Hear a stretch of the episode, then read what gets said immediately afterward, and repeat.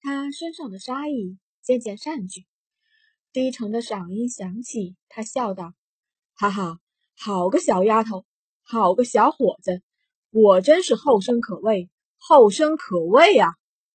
这会儿的他丝毫没有了方才的杀意，惊鸿的神色缓缓松了下来，就连左影也是有几分疑惑的看着这个黑衣老者，不知道他究竟是什么意思。反观一边的安阳如海，可就不那么淡定了，他看着他们，气得直跺脚：“我不是让你杀了他吗？”听着安阳如海这话，老者身影微微一闪，下一刻。直接闪身到了安阳如海的身后。你个小子，算什么东西，也敢命令我？强大的气势笼罩下来，只压得安阳如海透不过气来。而这突如其来的变故，更是让安阳如海惊得瞪大了眼。现在这样，又是什么情况？整的整个境况完全的变了。看着眼前的一切，金红点了点头。果然，他猜的没错。他唇角的弧度愈甚了，看向安阳如海，缓缓开口：“安阳如海，现如今的你不过是个废物，还敢这般颐指气使？”你，安阳如海瞪大眼看向金红，眸中尽是恨意：“你这个妖女，肯定是你又做了什么，否则，整的他请过来的高手会突然间倒戈相向。”金红却是冷冷扫过他。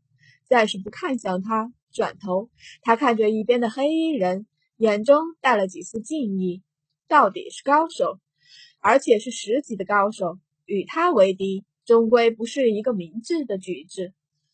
再者便是这个黑衣人，自始至终流露出来的只是杀意，却没有一丝一毫的敌意。老者看到了惊鸿的视线，看着他眸中的敬意，满意的点了点头。转头看着自己眼前还在叫嚣不断的安阳如海，猛地开口骂出声：“好小子，真问认为小脑儿好拿捏吗？这么命令我？你你究竟想干什么？不是说好了，你替我杀了他，我便把那东西给你？”安阳如海气得直发抖，开口说道。那老者却是笑了：“笑话，我若是想要什么？”难道还会取不到？说罢，他转头，意味深长地看了眼一边的金红。之所以会答应安阳如海到这里来，不过是想看看这个传说中的安阳金红究竟是什么样子的人罢了。在安阳家，他便听到了别人对他的议论。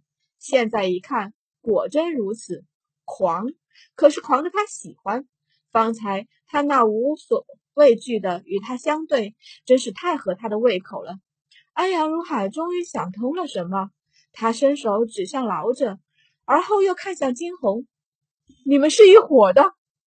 惊鸿眉头一挑，不可置否：“一伙？